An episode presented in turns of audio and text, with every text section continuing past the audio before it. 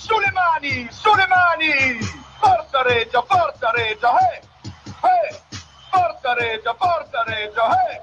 Eh! Forza Regia, forza Regia, eh! Eh! Forza Regia, forza Regia, eh!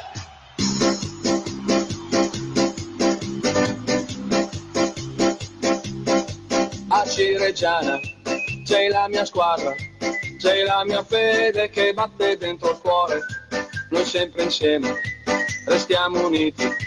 E tu lo sai non ti lasceremo mai, la nostra voce sempre granata che vive per questa nostra grande squadra, siamo di Reggio, siamo i più forti, ti seguiremo ovunque tu andrai. Ale Reggiana, mia Reggiana, forza Reggiana, vinci per noi. Ale Reggiana, mia Reggiana, forza Reggiana, vinci per noi. Con le parterre ed i distinti e la tribuna con la tua curva sud. Noi tutti quanti gridiamo ancora. Grande Reggiana, sei magica per noi, anche se perdi oppure vinci, la nostra fede per sempre rimarrà. Siamo di Reggio, siamo i più forti, ti seguiremo ovunque tu andrai. Ale Reggiana, la mia Reggiana, forza Reggiana, vinci per noi. Ale Reggiana, la mia Reggiana, forza Reggiana, vinci per noi. Ale Reggiana, la mia Reggiana, forza Reggiana, vinci per noi. Ale Reggiana, la mia Reggiana, forza Reggiana, vinci per noi. Ti ricordi al Mirabel, Master Rabel, Pinexita, tutte ragazze, uomini a sprayer. Ah, mi ricordo magari quando era la carbonella, e svalacchi per ricordo. E i ragazzi quando chiudono il gol, venivano sotto la curva, cagare al ghetto, ti ricordi al ghetto?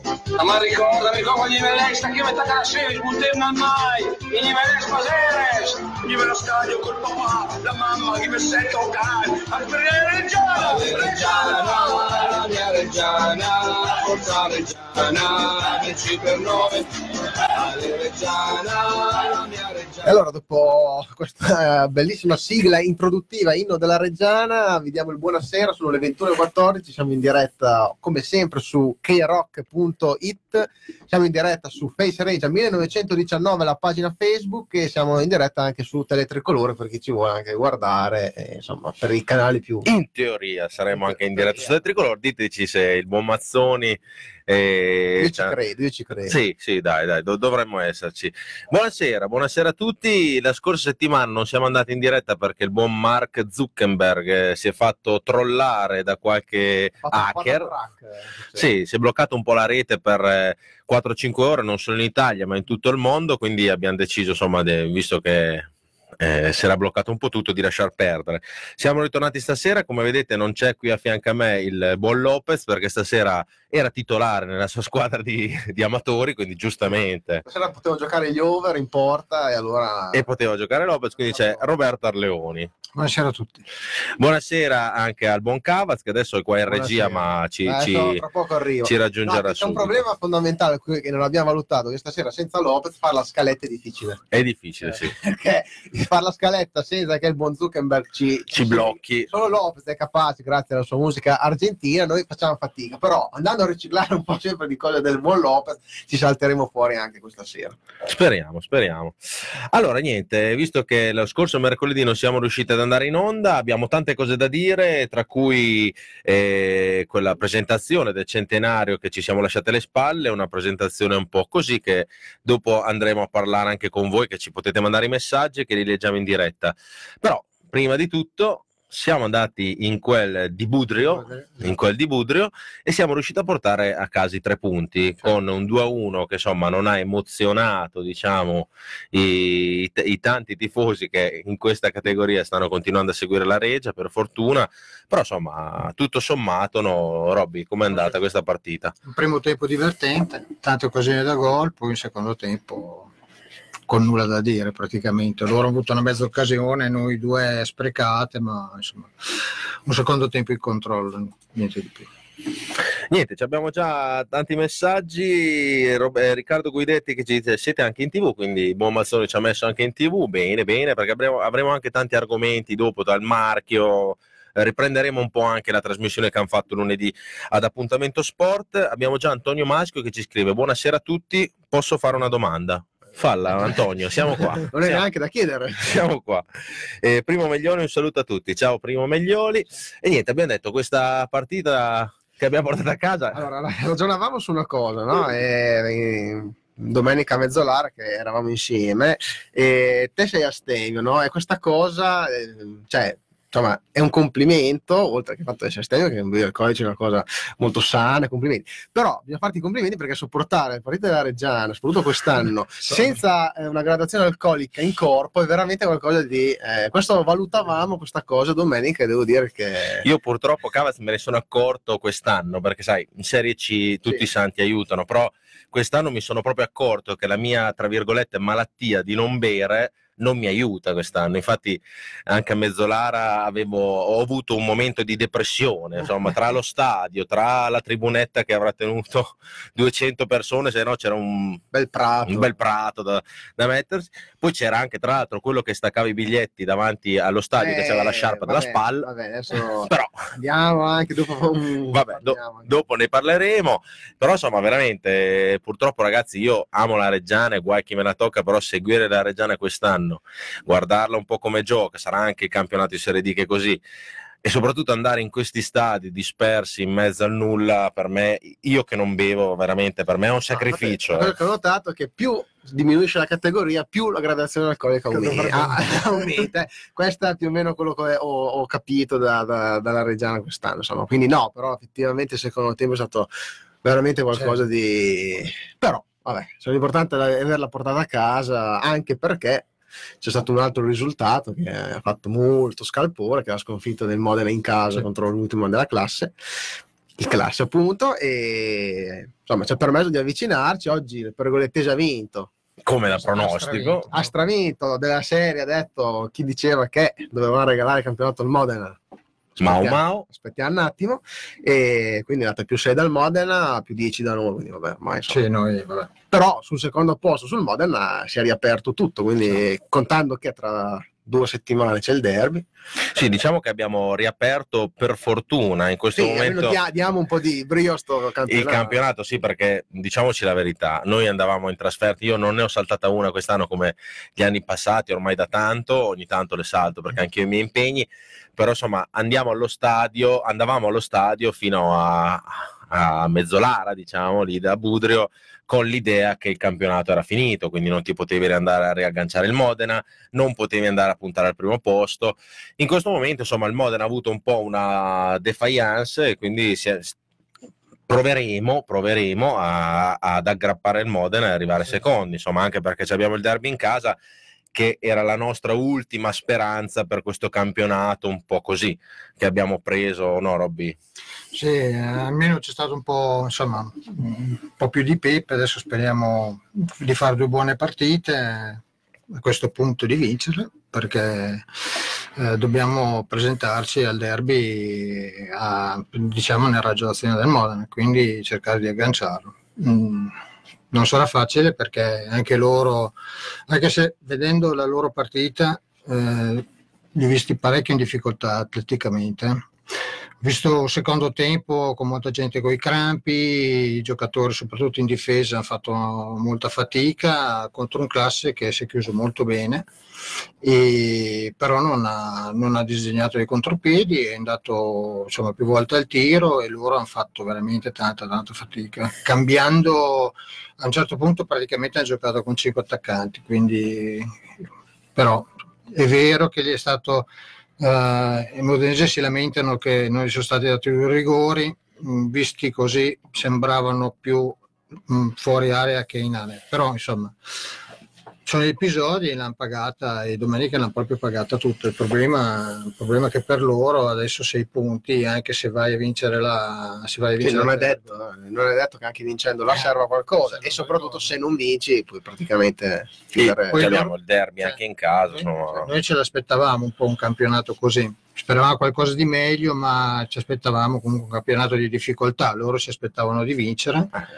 il campionato mani basse e adesso diventa un problema. Eh? Sì, no, anche, anche, domenica ne, ne, parlavamo che se togli eh, un attimo il discorso pergolettese, eh, togliendo la pergolettese che è stata una cosa che oggettivamente nessuno si immaginava, si immaginava che era una squadra ma diciamo da terzo posto, perché sì. i primi due, togliendo quello, il campionato poi non sarebbe così messo male per noi, no? nel senso. E aggiungo da terzo posto staccato. Cioè staccato, sì. Eh, eh, insomma, terzo posto senza poter insediare le esatto. due, invece sta facendo un campionato. E invece è una cosa che nessuno si aspettava e quindi questo ci ha un po' scombussolato le cose. Per il resto, trovarsi a 4 punti dal Modena a 7, 6 quando manca giornate alla fine, insomma ci avremmo messo la firma, penso. Cioè, alla grande, alla grande. Ci abbiamo la, la, domanda di Antonio Maschio che ci scrive, ma se la Reggiana vincesse i playoff può essere ripescata in Lega Pro?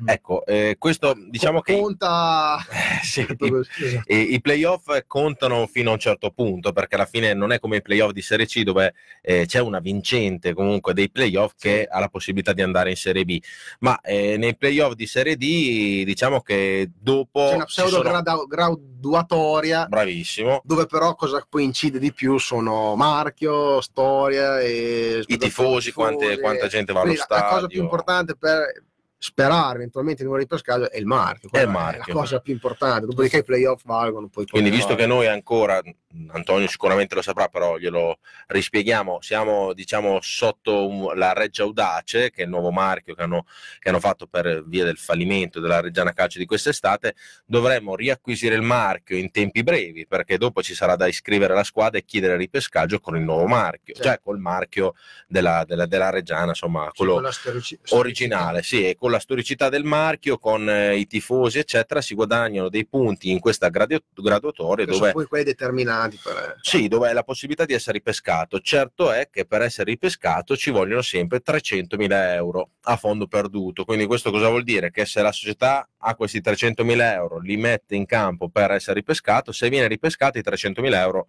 non li vede più, quindi non può utilizzarli per il prossimo campionato. Invece, se non dovesse, venire, ehm, dovesse essere ripescata, gli tornano indietro questi 300.000 euro. Sì, sì. Poi comunque insomma bisognerà vedere la Serie C perché se veramente la mettono a 60 squadre come stanno ipotizzando sì, pescaggi sono, sono conti che faremo maggio esatto adesso... bisognerebbe andare avanti per gradi intanto vedere un po' quella questione del marchio quindi eh. cercare di portarlo a casa la prima alla prima uscita, chiamiamola La cosa più importante è quella lì adesso. Eh. Poi... Direi di sì, abbiamo sentito anche, tra l'altro ci agganciamo insomma, alla trasmissione che hanno fatto lunedì di appuntamento sport, dove eh, ci sono giunte voci che insomma non, non sarebbero solo gli interessati eh, al marchio i soci della Reggiana, Quintavalle e Company, Audace, la Reggio Audace, ma ci sarebbero anche due, due, persone che non sono di Reggio interessate al marchio. Eh, non sappiamo sinceramente noi se questa cosa è una notizia vera o è una notizia così che quando ci sono queste aste qua possono venire fuori eh, così, però eh, noi rimaniamo un po' così ci siamo stupiti anche. Iniziare, eh. iniziare a farsi la guerra a rilancio sul mare sarebbe veramente. Beh, d'altronde, insomma, il Truman Show in cui viviamo, come, sì. come ci ricorda sempre il buon eh, Max e Enrico di Gradone Granata, non smette mai di stupire. Cioè, sarebbe l'ennesima conferma. No? Sarebbe sì, l'ennesima conferma che viviamo sotto una bolla, dove dentro questa bolla abbiamo eh, esatto. la, la, sfiga perenne. Sì, quindi sì. Mh, sarebbero scenari sarebbe anche un po' imbarazzanti. Eh. Però eh, niente. Insomma, anche perché eh, diciamo anche alla gente che questo marchio se dovesse essere venduto ipotizziamo a 50.000 euro chiaramente chi dovesse prendere il marchio mettiamo in caso la società Reggio Audace ne avrebbe un beneficio anche a livello di bilancio perché eh. potrebbe comunque insomma sì, diciamo non lo metti a bilancio quella cifra lì ecco diciamo, diciamo che come Adesso, fanno un po' tutti, insomma. Sì, eh, come tutte le squadre, insomma. E I Piazza all'epoca hanno messo a bilancio 500.000 euro il marchio della Reggiana. Non si sa, però insomma sarebbe una, una plusvalenza che la, con la società trarrebbe vantaggio. Poi vedremo come andrà a finire, speriamo veramente che non Sì, eh, no, incominci una nuova storia perché Sa- Sarebbe un, un ennesimo veramente. Eh, botta che veramente sarebbe Speriamo che ci sia una sola squadra che, va- che si presenti all'asta. E... poteva esserci secondo me un'unica alternativa che era il discorso azionariato. Che sì, tolto quello io cioè, non, non ci sono altre alternative se non che la Reggio Audace acquisti il marchio Sicuramente. Eh, TRDC l'azionariato è stato stoppato per il momento perché appunto la, la società ha chiesto anche ai ragazzi dell'azionariato eh, di, che voleva comunque partecipare lei e solo lei al marchio perché giustamente loro come società ragionano in questo modo e quindi per il momento si sta su il chi bene- va là. Ecco, per il quindi- bene della maglia, giustamente, l'azionariato ha fatto un passo indietro perché è giusto che ci sia un solo competitore che vada lui all'asta. Poi eh, lunedì, eh, come dicevi prima, sono saltate, sono uscite delle voci che eh, diciamo così che comunque che la Reggio Audace teme che ci siano degli altri concorrenti al marchio, quindi eh, diciamo che è una cosa che mh, teme la società da quello che insomma da, quello che è uscito nella trasmissione di lunedì. Eh, non c'è nessuno attualmente che ufficialmente abbia detto oltre alla Audace io voglio eh, acquistare il marchio. Quindi finché non c'è l'ufficialità Queste sì sono voci che chiaramente solo i giornalisti o chi è del mestiere che è dentro a questi no, insomma, siccome, siccome di aste noi ne abbiamo già fatta una una volta e sembrava che, molto male. che nessuno fosse interessato poi all'ultimo ci doveva essere solo Barilli eh, Ci doveva essere solo- poi Esatto. quel È arrivato. giorno è arrivata un'altra un offerta. avvocato con un'offerta siccome noi siccome già una volta come dire eh, la seconda ti prendi un po' sì, le- le- diciamo, diciamo che questo è lo scenario veramente più, più strano e più brutto che ci potrebbe capitare ma noi siamo abituati ma a queste infatti cose qua. quello è anche vero che se dovesse capitare una cosa del genere i, que- i tifosi che sono ancora innamorati della Reggiana che la seguono non so come possono prendere un lavoro del genere però insomma speriamo nell'intelligenza delle persone ecco. Sì, sì Eh, ma sarebbe una situazione abbastanza nel assurda senso di responsabilità delle persone Sì, sarebbe una cosa assurda, cioè vuol dire una squadra che ha il titolo sportivo assegnato e che non può usare il marchio perché lo prende un'altra persona, che poi cosa se ne fa di questo marchio? A quel punto lì, perché può creare una nuova so- società, ma voglio dire, non ha il titolo Cosa sportivo, quindi questo è il problema cioè, sarebbe una cosa assurda. Che. Sì. Vabbè, non ci pensiamo perché veramente se ci dovessimo pensare 5 minuti diventi- diventeremo matti, però niente, leggiamo un po' di messaggi. Michael Semi, la cosa più bella di Budrio è il melo grande, era in tribuna e ai due gol della Regia si alzava e si sventolava la sua bandiera, grande melo. Sì, Noi lo l'abbiamo, vedavamo. l'abbiamo visto nel settore ospiti, uno che si agitava con la bandiera, ha detto quello è il meno, il sicuramente. E dopo abbiamo visto anche il bel video negli Sì. spogliatoi. Sì, e- sì, sì, che, ah, ecco, diciamo, visto che noi critichiamo la società, ma soprattutto insomma, è la nostra società, quindi diciamo anche le cose, quelle che fa, che sono belle, che, che, che piacciono, insomma, coinvolgere questo, questa persona che è il Melo, un uomo di 72 anni, credo, Sì. che è amante e, e innamorato così tanto della Reggiana. Anche di più. E anche di più coinvolgere negli spogliatoi per caricare i giocatori, per fare i complimenti ai giocatori, è una- veramente una bella cosa. No, veramente. un bel video, poi insomma, si vede che i giocatori erano, insomma, erano divertiti e allo stesso tempo carichi anche loro, quindi insomma, è stata, è stata una bella cosa. eh.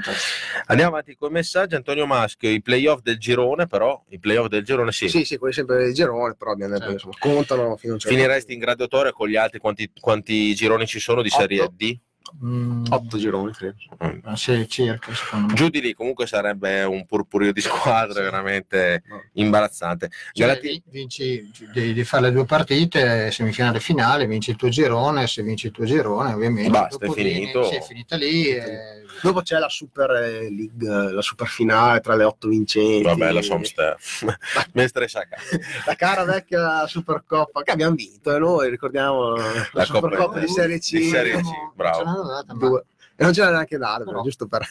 Galatini Andrea, non c'è Lopez? No, Lopez questa sera era titolare nella sua squadra di amatori. Detto, è, quindi- è la serata over e stasera qui poteva giocare. quindi ha fatto bene, si è andato a divertire, non sta qua a dire delle baggianate.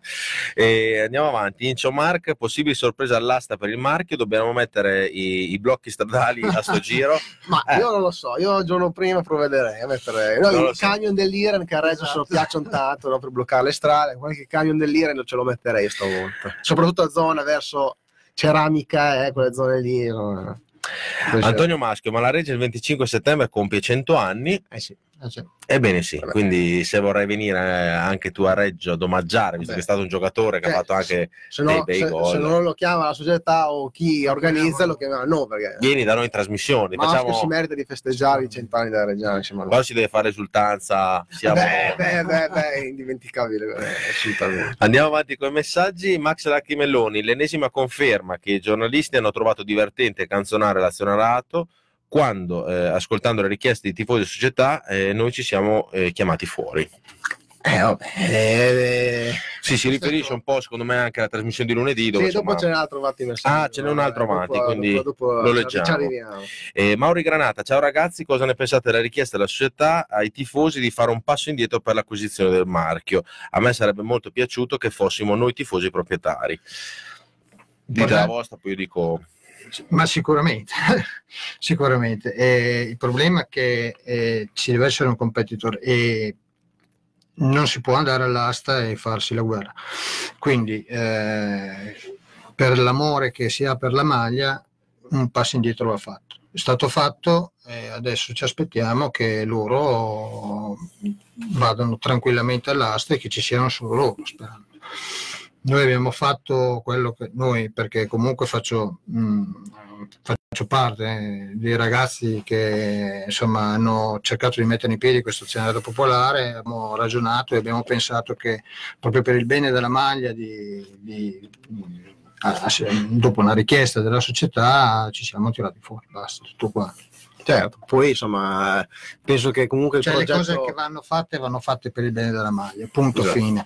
Il resto... Io, io- io penso un'altra cosa, io penso che in questo momento Reggio Emilia non è pronta per una cosa del genere così grande, perché per fare una cosa così grande ci vorrebbe l'unione davvero di tanta gente, di, di tutti. E quindi in questo momento qua, essendo che casomai chi la pensa in un modo e chi la pensa nell'altro, non si ha la forza proprio per fare questa cosa che molto probabilmente se, se riusciva diventavamo i secondi in Io Italia. do eh, forza quindi- quello che dice Gabri perché è vero, cioè anch'io mh, penso che non siamo ancora pronti. Poteva essere una bella esperienza eh, per traghettare magari mh, questo, questo anno di passaggio, per poi ovviamente è chiaro che l'azionariato popolare non può pensare di gestire una società perché comunque c'è una ricapitalizzazione da fare tutti gli anni, quindi sono soldi, sono soldi su soldi. Però iniziare ad esempio mh, portando a casa il marchio così poteva essere buona, un buon segnale per tante altre società. Eh, però probabilmente ancora non siamo pronti ma non solo Sì. qua eh, dico in genere in- Sì, casomai anche- anche in altre città, però noi che abbiamo vissuto da dentro, che siamo stati insomma dentro veramente l'azionariato popolare e, stavamo eh, partendo con questa iniziativa, abbiamo capito che molto probabilmente non siamo ancora pronti come città, ecco, Certo. come, come unione a fare questa cosa qua. Certo. E quindi, onde evitare di fare una cosa tanto per fare, abbiamo anche fatto un passo indietro e ha detto società eh, vuole il marchio.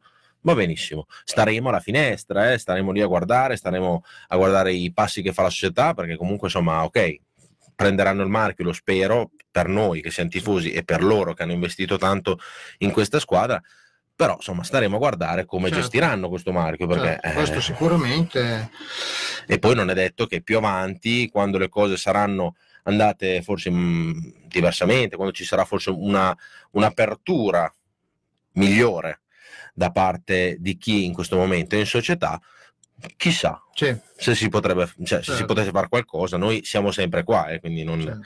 non andiamo da nessuna parte. Eh, Max Larchimelloni che ci manda un altro messaggio, vorrei sapere perché Mazzoni ha tirato in ballo l'azionariato prendendoci per il Fondo schiena. fondo schiena. Eh, c'è tanta gente che mi sento di mandare eh, a fare È quel paese. a quel paese in sempre furo chieta. Eh, vabbè, ma Mazzoni possiamo di fare comunque se è direttore. Tra l'altro siamo anche sulla, eh, su Teletricolore, se sta ascoltando e vuole dire la sua ancora, anzi, vabbè, eh, l'ha già spiegata. eh, No, che tra l'altro c'è anche l'account Facebook e quindi se, Eh, vuo- se vuole- volesse rispondere qua su Facebook noi diciamo, io vi devo dire la verità, perdo- perdonami Mazzoni, ma a metà trasmissione ho messo un dormi in te perché, ma non perché mi facevate addormentare, ma perché ero stanco, avevo fatto un po' di cose nel giorno, quindi ho perso il momento che Max dice, quindi me lo andrò a risentire e spero che non sia stato detto niente di, di che insomma. So, io purtroppo non ero a casa neanche io quindi non, non ho rivisto la trasmissione quindi... però sì ho sentito dopo vedendo un po' anche su Facebook così un po' di, di, di cose insomma sì un po' quel suo fare un po' da no No, eh, Sembra sì. quasi un po' da deridere questa iniziativa che insomma secondo me invece era un'iniziativa che poteva essere un, un passo avanti ecco, rispetto Bravissimo. magari a tanti altri ecco, Secondo me era eh, un passo importante. però ci sta anche che quando si cercano di fare questi passi importanti, Nessuno- anche un po' come dire, innovativi o così, c'è anche chi pensa che è meglio magari canzonare la cosa invece che Io devo dire Ma- la verità, visto che ho vissuto l'azionato popolare come, tra virgolette, fondatore, qua c'è anche Robby, poi ci sono tanti altri ragazzi che ho conosciuto e ho avuto il piacere veramente di conoscere pur avendo la passione, non ci siamo mai visti allo stadio, quindi ringrazio anche tutti per questo.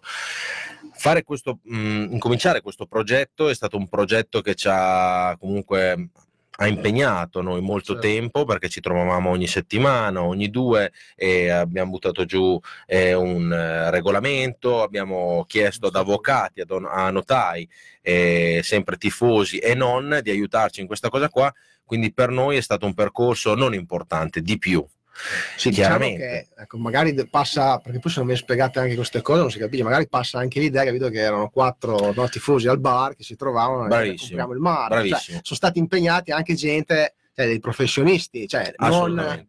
E professionisti non della, cioè, presi dalla strada, ma gente Certo. insomma, gente che comunque aveva che a Reggio, parlato insomma, ecco. argomento che sapeva di cosa parlava. quindi, di- Tra l'altro abbiamo, abbiamo sentito anche delle opinioni da non solo gente di Reggio, ma gente di fuori Reggio, esperti italiani, eh, stiamo parlando di avvocati importanti, questo l'ha fatto Max perché anche lui ha dei collegamenti importanti in giro per l'Italia, quindi insomma è chiaro che sentire oggi qualcheduno, adesso Sì, parliamo canz- di Mazzoni, ma po', Sì, ma io mica non ho- solo lui, attenzione, Sì, perché io non ho su- su sentito di quello Facebook, che ha detto. che poi l'opinione ci sta perché attenzione è una cosa cioè non è che tutti devono essere d'accordo anzi molti direi che molti tifosi non erano d'accordo su, sull'azionato popolare ci sta Assolutamente.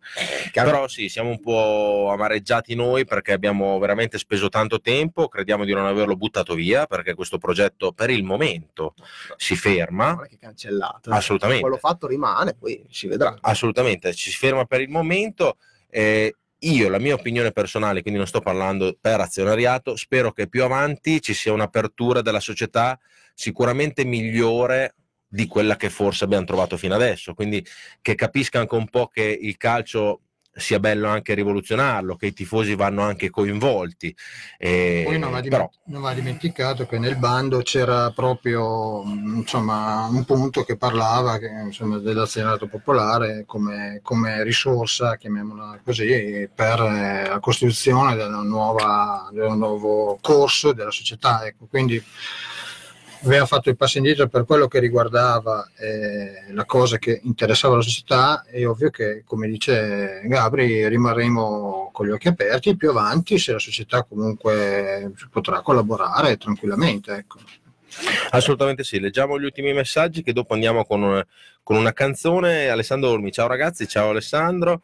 E Galatini Andrea ci chiede di invitare il grande Alessi, ci piacerebbe, ma credo che in questo momento sia a Torino, che si sia ritrasferito nella sua città e stia anche giocando in una squadra, credo, semiprofessionistica. Eccellenza forse Eccellenza, sì, adesso non, Sì, ha cominciato a giocare sto, Sapete chi sono? Ci chiede Stefano Foroni. Sapete chi sono i due imprenditori reggiani che in C entrerebbero?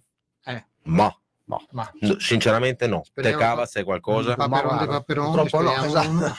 speriamo ma non lo, sinceramente non lo sappiamo Francesco Caro Bimbetto ci scrive ciao a tutti raga, ciao Francesco, moriremo. Io però eh, avevo inter- interpretato le parole di Mazzoni diversamente, ovvero acquisto del marchio non buoni, non- Con buone con buone intenzioni da parte del- dell'innominabile. Sì, mh, secondo me quando sì, anche secondo me c'era una cosa, cioè comunque lui era stato molto sul vago, però sì, si paventava questa ipotesi. Adesso insomma Vabbè, dopo questo manderei la canzone perché Sì, esatto. Direi sì, dai. non meglio non pensarci. No, allora, eh, come ben detto prima, non essendoci Lopez è difficile, però noi andiamo a rispolverare una canzone che abbiamo mettiamo tante volte, ma va sempre bene, e piace sempre, quindi noi la mettiamo sempre volentieri. È la canzone di Peter Test Tub Babies, anche se Lopez lo pronuncia molto meglio di me, perché sapete che la pronuncia del Lopez in inglese è fantastica, quindi Sì, quel inglese è spagnoleggiante. più bella, però eh, lo pronuncio così. E la canzone è Band from the Pops. This one's called. This one's called. The last one tonight's called Back from the Pubs.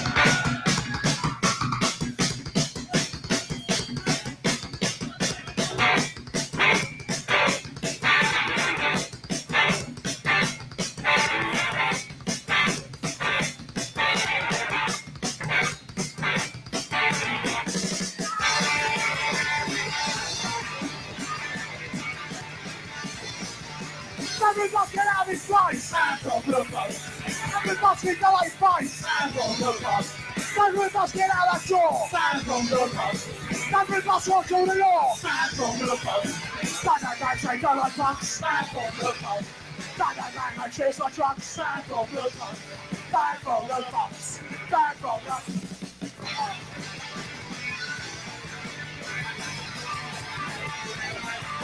Every go on, I said.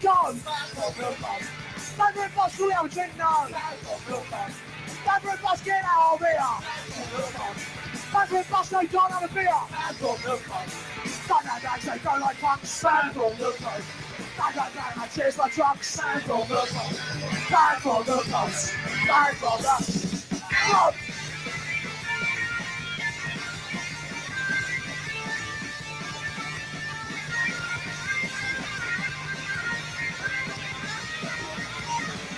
like a the house Bang bang bang the house Stand on the house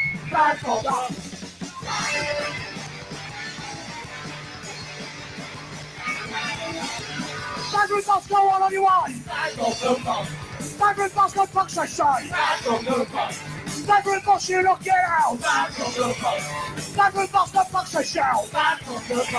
Staggering bus, they don't like punks! Staggering bus! Bang, bang, bang, I the trucks. Bang from the punks. Bang from the punks. Bang from the punks. Thank you.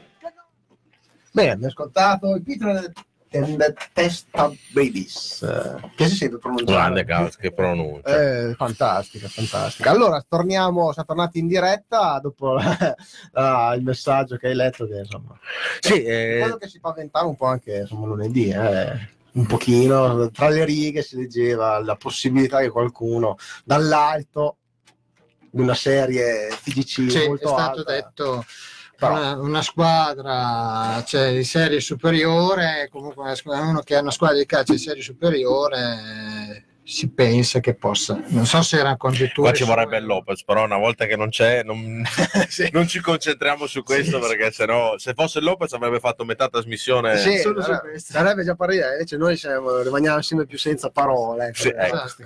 Allora, andiamo avanti con i messaggi. Galatini Andrea ci scrive: Secondo voi Amadei con l'uscita del Modena e l'entrata di Bonaccini potrebbe avvicinarsi a noi? Non credo. non so.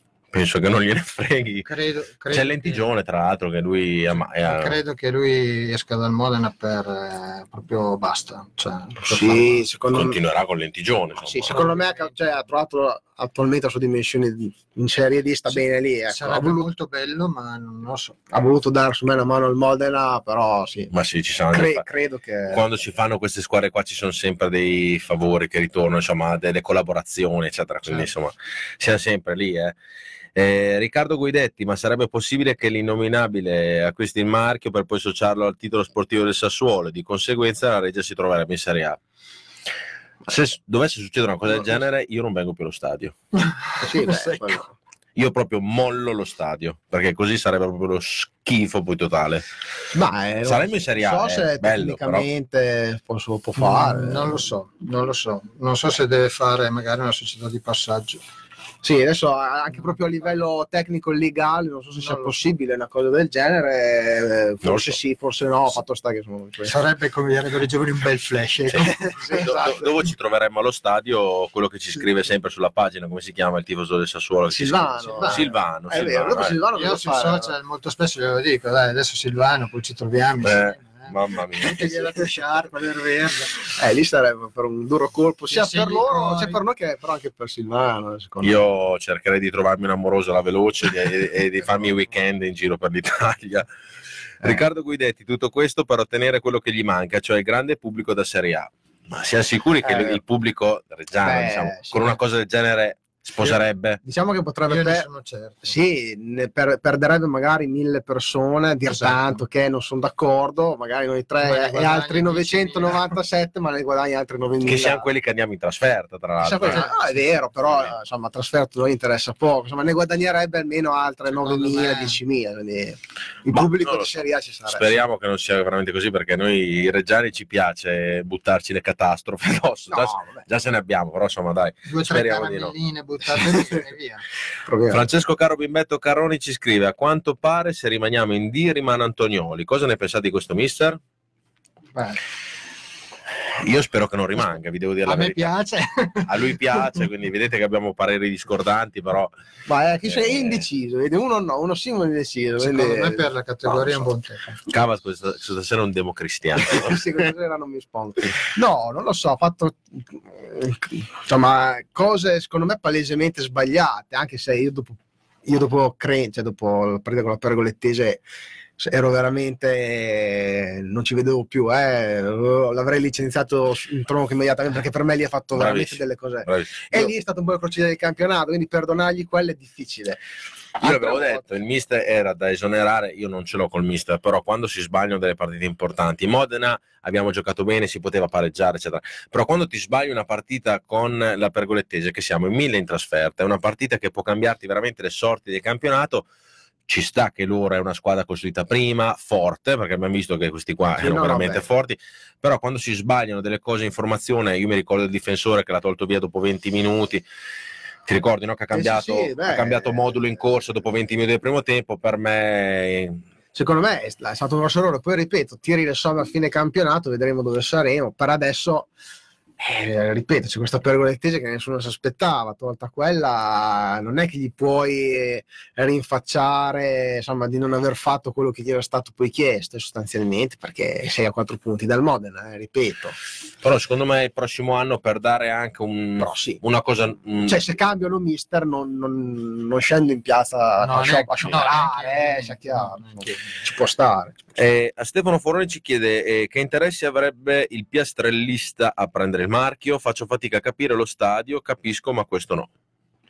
Ma noi no- non abbiamo detto No, che a Squinzi no. gli interesserebbe il marchio, eh. so. diciamo che è, è- è un'ipotesi veramente. Visti i precedenti, mettiamola lì. Poi è il, un'ipotesi che lo stato attuale è fantascientifico. il però, senso non lo so. Cioè, eh, beh, il senso sarebbe. fantascientifico anche l'acquisto dello stadio. Eh, quindi, eh, Sì, voglio dire, Però cioè, essendo imprenditore lì ci Esatto. poteva anche stare. sì, sì. Il marchio andrebbe a, Beh, a minare un bel terreno perché dopo sarebbe guerra, eh. cioè nel senso. Eh, dipende però. Vabbè che sia rimasti in pochi Eh, perché guerra- abbiamo due Dusen di fide, però Ma no, però No. a parte quello, insomma, come abbiamo detto Dipende. prima, cioè il senso di poter acquistare il marchio potrebbe avercelo, eh, perché ripeto, La mia se grossa paura che è un imprenditore, quindi se ci vede il guadagno lo fa, sì, eh, lo farà. Anzi, poi anche l'uscito no. sul- sulla delusione, sul poco pubblico allo stadio, Eh, degli ultimi no. tempi.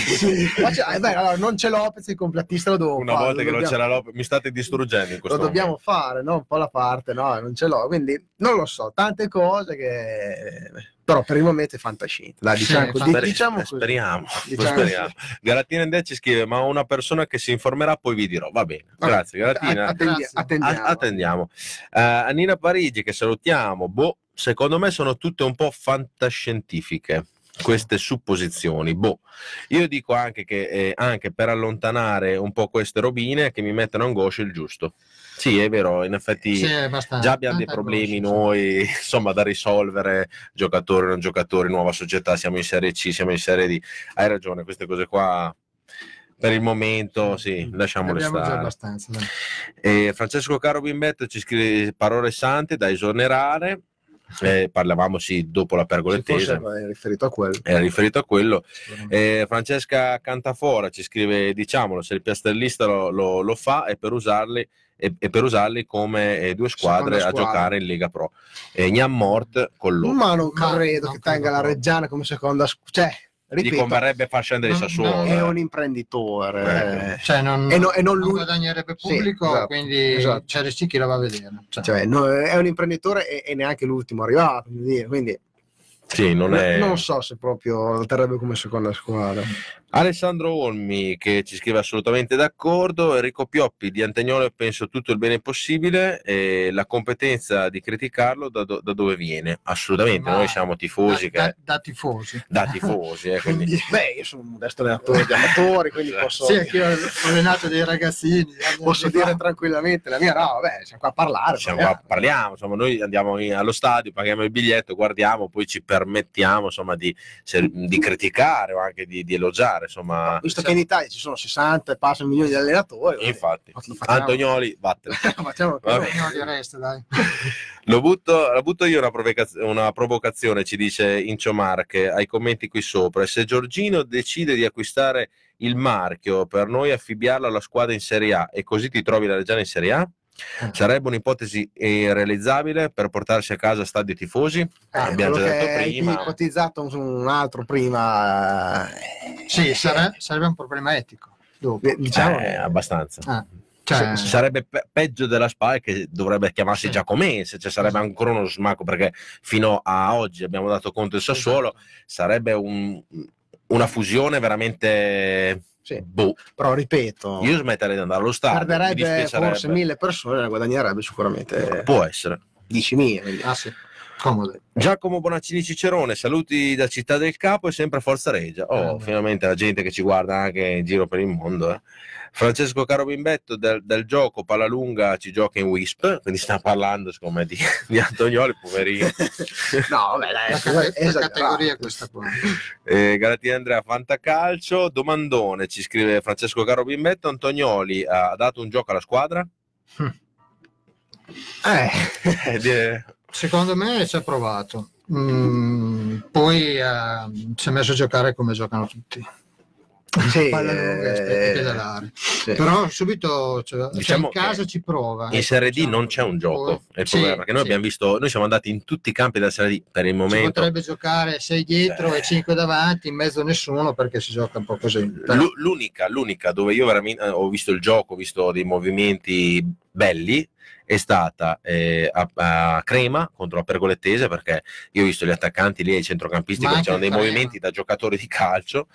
E anche secondo me Modena, che ci abbiamo, siamo Sì. giocati una bella partita, e tutte e due Beh, diciamo Insomma. che Comode e Reggiano sono due squadre costruite in una maniera tale che quando si incontrano insieme entrambe magari provano a giocare a anche il calcio. crema perché è un, un assetto Anche tattico Crema, che sì. ti coi tre, mh, coi tre tre quarti che insomma è un, un gioco che è molto di, di passaggi quindi non è proprio lanci Però anche la Pergolettese è stata una squadra anche se ho fatto gol con un lancio da tre quarti eh, Sì. quindi voglio dire cioè, non è che però eh, si pensa che prendere la pergolettese, cioè tu la pergolettese non è che te la ricordi tanto te la ricordi perché o su ogni pallone eh, su- su- su- sì esatto cioè, te la ricordi perché su ogni te la pallone ricordi perché Era lì. eh, cioè, era lì. a prescindere dal modulo eh, non hanno giocato calcio No, hanno no. fatto un secondo tempo, cioè un- un- 60 minuti che non hanno giocato calcio, hanno preso, cioè, ha- hanno preso una traversa, vabbè, alla fine che Sì, magari sì. potevi fare 1-1 e dopo cambiavano un po' i giudizi, però per 60 minuti la squadra non ha giocato calcio. no, no. Lì, visto che eh, a me Antolori piace, è partito con il modulo che io avrei usato alla fine, se, se uno fosse passato in vantaggio, se la Reggiana fosse passata in vantaggio, avrei- mi sarei messo coperto dietro.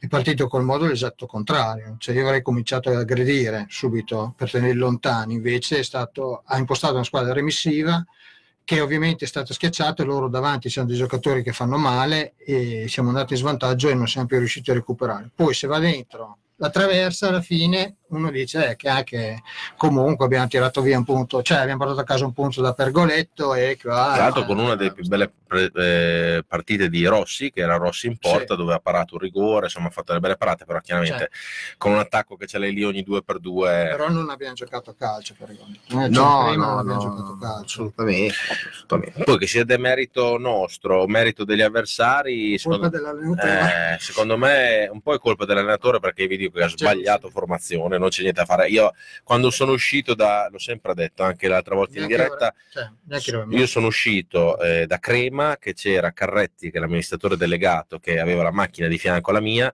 e gli ho detto grazie per quello che state facendo, nonostante la sconfitta. Quindi, insomma, noi ci rimaniamo male perché comunque pensiamo sempre che la Reggiana in queste occasioni possa dare veramente qualcosa in più.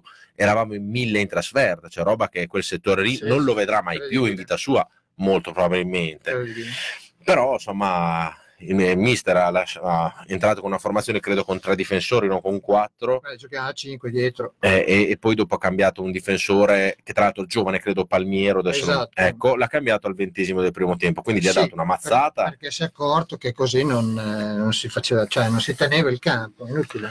però vabbè ci sta, anche i mister sbagliano, eh, nel senso, è, cioè, chiaro, è il calcio. chiaro che quando sei a Reggio incide un po' di più. Allora, visto che Ant- Antonio mi piace, dico anche l'altra partita, quella a Modena, nel secondo tempo, sulla fascia sinistra, su- nel lato sinistro della nostra squadra, centrocampo e difesa, eravamo in, in netta difficoltà. Anche magari pensava di portarla a casa, perché comunque era una partita in equilibrio, bastava un episodio, però a quel punto lì sarebbe stato necessario coprirsi e portare a casa lo 0-0, punto fine.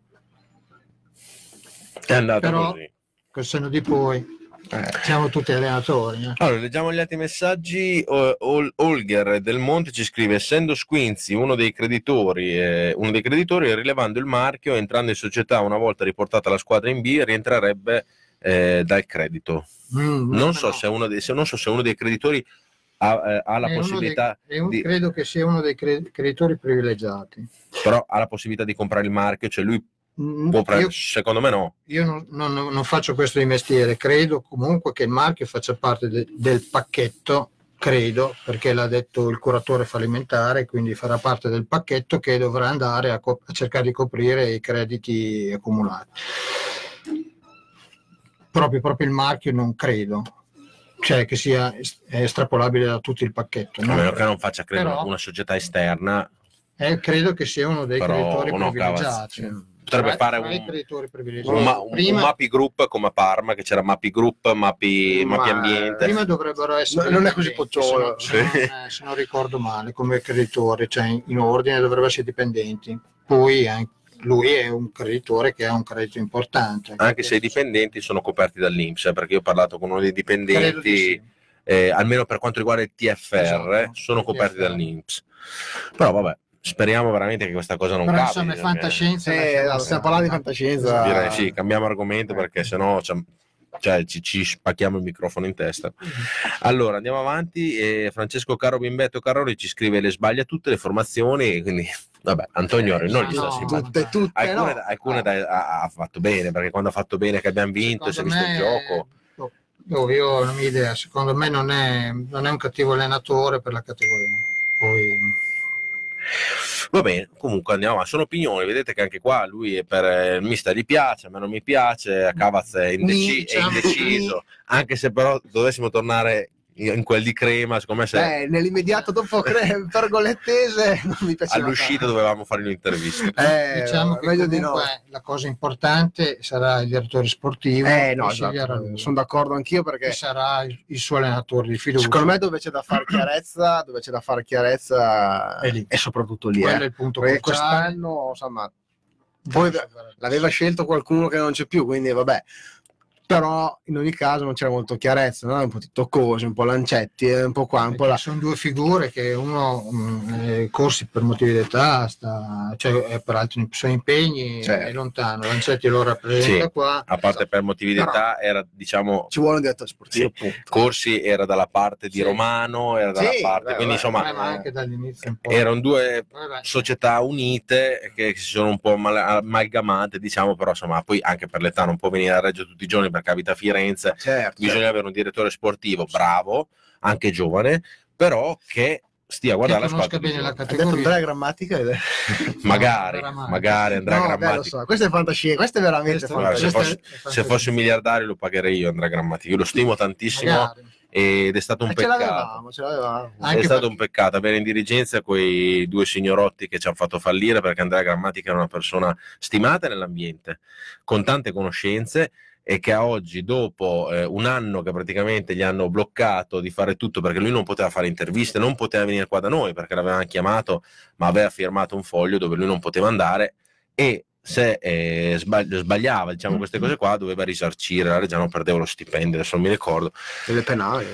Detto questo, finito questo periodo di agonia, è stato preso in una squadra di Serie A che è la SPAL, che a noi non è che ci piace tanto, però insomma eh, vuol dire che è un uomo con le balls. Tra l'altro il settore giovanile con delega all'estero, quindi sarebbe una persona ideale. Eh, esatto. insomma. Però secondo me non vorrà. Però secondo me adesso sta bene là, giustamente, fa bene anche stare là, perché secondo me la società ha trovato una società veramente coi fiocchi. che non- Di- Dice anche per crescere per lui a livello niente. professionale. insomma. A proposito di Spalla, abbiamo accennato prima all'episodio, a un episodio di domenica allo stadio che no, ha fatto un po' alterare qualcuno, poi non è Sì. successo assolutamente niente. No, diciamo. Dio signore che c'aveva questa sciarpa. della- Cioè, quello staccava i biglietti e l'entrata no, aveva questa sciarpa legata proprio in vita bella in mostra, bianco-azzurro, però sai, i mezzolari bianco-azzurro, non Che- tutti ci hanno fatto Bravo. caso, no, infatti- Infatti io no. che l'ho notato subito questo simbolo della SPAL, ho detto ma ragazzi ma c'è la sciarpa della SPAL, perché sapete che noi con gli spallini eravamo gemellati, poi non andavamo più d'accordo per tante vicissitudini che non stiamo qua a parlare, e dopodiché no ma è la sciarpa del Mezzolara, perché il Mezzolara è bianco-azzurra, no? E invece, no, E invece è sciarpa della SPAL, e devo- vabbè. No, dopo però eh, non c'è Magari l'avrà messa perché... No, che io, sono, io sono di Ferrara, no, no, fa, io sono Ah, di ah, Ferrara, fa, io sono di ah, Ferrara, sì. quindi metto la sciarpa della spalla, per carità. va a vedere, va a vedere la, il- la SPAL eh, la domenica e che si è trasferito credo a Budrio adesso non mi ricordo e quindi va a dare la mano una mano a staccare Sì, i biglietti eccetera però questa sciarpa un po' ci ha messo Sì, allora, diciamo che insomma, so- si poteva anche, ma più che lui, magari qualcuno che gli dice, guarda, insomma, in caso è meglio che sì. poi non è successo assolutamente niente, No. ci mancherebbe altro, anche perché voglio dire, cioè, non, non è assolutamente, però sì, insomma, magari sono quelle accortezze che si possono evitare perché poi. Visto che per guardare queste partite, come abbiamo detto prima, ci vuole un tasso alcolemico un po' alto, abbastanza molti, alto sì. E presto, no? Fai presto dopo che parte, no? Qualche, ecco, allora insomma, cerchiamo di evitare queste cose. Eh, ma nel bello della serie D c'è, sì, c'è, c'è anche poi era un signore assolutamente. cioè, sì anche simpatico ci sì. abbiamo parlato lui ce l'aveva con noi per Andrea quando noi Eh, sì, sì, sì, sì, sì. cose un po' vecchie però Eh, vero, vero. Va bene, allora io direi, beh, è arrivato anche il predicatore Reggiano, Uh, che noi speriamo che continui con la pagina, Eh, è in pausa, ho visto. in questo momento è in pausa, sta diciamo assorbito delle critiche, non sappiamo forse dalla società o da dei giornalisti, eccetera, e quindi l'ha un- ha un po' preso questa botta qua, però insomma, Noi speriamo che torni, anche c'è bisogno delle sue benedizioni. eh. sì, poi gli abbiamo sempre detto anche noi di Face Regia quando purtroppo per fortuna si gestisce una pagina pubblica eh, dove migliaia di persone ti guardano, adesso noi parliamo della nostra, però anche la- quella di Predicatore c'è, c'è tanta gente che lo guarda. Mh, sai che il gioco è che molti ti danno ragione, la pensano come te e molti altri ti criticheranno.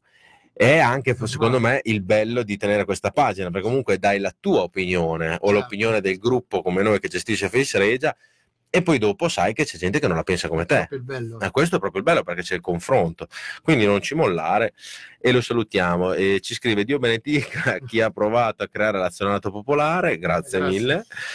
Eh, siamo col predicatore che è Francesco Carro. E Enrico Pioppi, i giudizi su questo campionato sono falsati dalla grande pergolettese, saremmo a 4 dal Modena che doveva stravincere il campionato, Sì, è in teoria. E- detto prima. Però sempre da stimatore di Antonioli non si può mh, dare anche un po' di responsabilità a lui. Molte alla squadra, secondo me, perché proprio ha, mh, cioè, ha ciccato le partite che non si quelle importanti, dai, diciamo che ciccare. eh, come a diceva a Tosi, livello proprio di, di- di- di aggressività, di, voglia di fare. ha sbagliato praticamente, non dico quasi tutte, ma Sì. quasi tutte le, le partite Sì. giocate con la parte sinistra Sì, della classifica. Eh, certe le hai pareggiate, mol- certe le hai perse. Tolto il fatto che siamo a quattro punti dal Modena, quindi comunque ha fatto comunque un egregio lavoro. Poi, tornando sempre al discorso di Antonioli, ci sta il passo successivo, cioè tu canni le, le, partite perché? Perché forse sei tu squadra che non si è messa bene in campo, sei l'allenatore che non è in grado di motivarla come si deve, insomma si innescono diversi meccanismi. Però abbiamo cannato tutte quelle contro le squadre dalla parte sinistra. Siete sempre grandi, Ultras Vigor Carpeneto. Si saluta a ah. Massimo Toro Tondelli che ci guarda sempre. Che adesso, Cavaz, dobbiamo andare alla sagra della Coppa, eh, ah, ricordatelo sì. a settembre. Abbiamo parlato domenica. Eh, quindi tienci dei posti perché ci dovrete offrire un po' di cose. E niente, io direi di andare con un pezzo. Dopo eh, parleremo del, del, del centenario, del, di, di, di, come hanno presentato questo centenario, insomma, che ha fatto un po' storcere mm. il naso a tanti tifosi.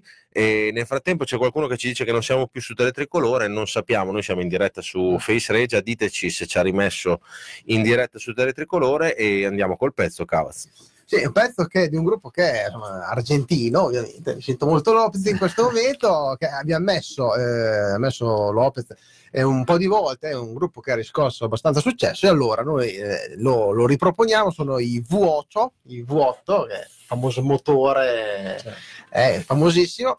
Questo gruppo argentino molto hard rock e, e la canzone si chiama Torturador.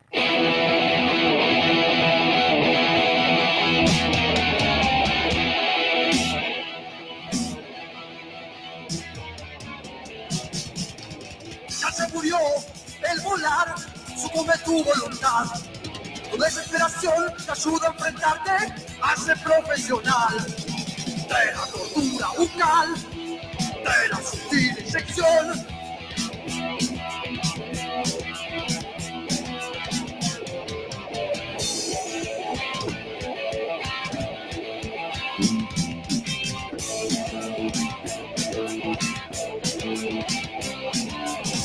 Escuchar y escuchar toda su simple versión. Tu temor, tu dolor, no importa lo profesional de sus años de facultad y sus años de aprender. ¡Conmigo!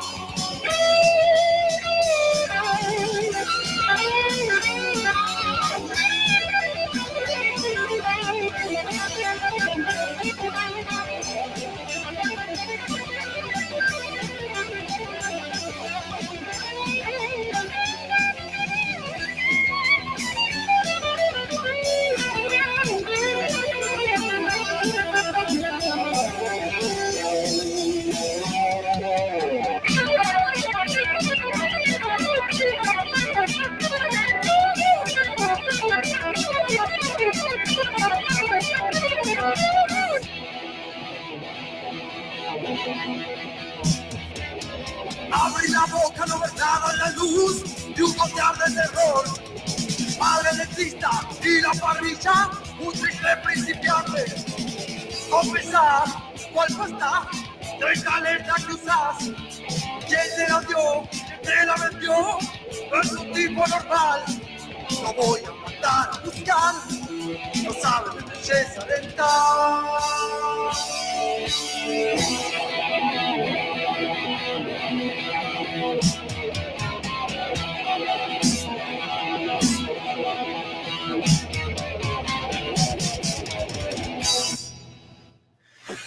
Questi erano i vuoto. No, mi hai dato una carica, io eh fatto la doccia, oggi faccio palestra, e so, ero un po' stanco, con questa mi hai dato una botta. Poi ti sei fatto una cultura te, Gabri, questi due anni incredibile. Eh? No, assolutamente, io, ero, io sono, ero, totalmente ignorante sul rock, soprattutto sul rock argentino, Lopez devo ringraziarlo e anche te, cavolo. Da quello anch'io, eh, sul rock argentino non ero molto ferrato, allora, mi sono si fatto... Impara, si impara. E... Ringraziamo Fede, ringraziamo Fede. Sì. Ricordiamo stasera a giocare, non è con noi. E fatto bene, perché così non è qua con noi a dire delle cavolate. Allora, ci dicono che siamo ritornati in diretta su Teletricolore e mm, quindi c'è stato un problema tecnico, però va bene così. Allora, eh, parliamo appunto di non abbiamo non siamo riusciti a farlo mercoledì scorso, parliamo di questa presentazione del centenario dove scusate, la Regia Audace ha deciso tramite i suoi soci di fare questa presentazione istituzionale perché è una presentazione istituzionale, è all'Hotel Posta dove purtroppo, io dico purtroppo, sapete che io dico sempre quello che penso perché io amo la Reggiana, non è stata aperta ai tifosi, o meglio, è stata, diciamo, sono stati chiamati da quelli che c'era scritto, eh, quindi, e, che hanno detto dei rappresentanti dei gruppi organizzati, però comunque sia, visto anche il posto che era ristretto, eccetera, non è stata aperta ai tifosi. Perché istituzionale? Perché abbiamo visto dalla diretta di Franco Tosi, dentro a questa, questa sala dell'Hotel Posta c'erano tutte quelle istituzioni che, diciamoci la verità, la diciamoci la verità, fino ad oggi della Reggiana non gliene è mai fregato nulla, nulla. E io parlo, parliamo del sindaco, parliamo, eh, tolto quello che ha fatto quest'estate, eccetera, eh, eh, parliamo della de- del-. Della Fondazione dello Sport, che io sinceramente sono molto dispiaciuto perché era al banco eh, diciamo, degli oratori e quindi ha parlato di fianco a Quintavalli per ben 12-13 minuti, quando sappiamo tutti come è andata a finire la storia del Mirabello, quindi quest'estate è stata fatta una... Come si chiama? Beh, questo una perizia del Mirabello dove è stato dimezzato la capienza posti, quindi la Reggiana Calcio, non, la Reggiana Reggio Audace non ci potrà mai più giocare a questo stadio. Quindi è stato chiamato questa persona, che io non ce l'ho con lui assolutamente, però che lui e, altri, e altre persone di, di- di questa, come si chiama, associazione, Fondazione. fondazione dello sport, hanno deciso questo ed era lì a parlare. Tra l'altro l'hanno anche messo dentro a, a un gruppo, diciamo, di... come si chiama? Perché hanno usato dei termini che...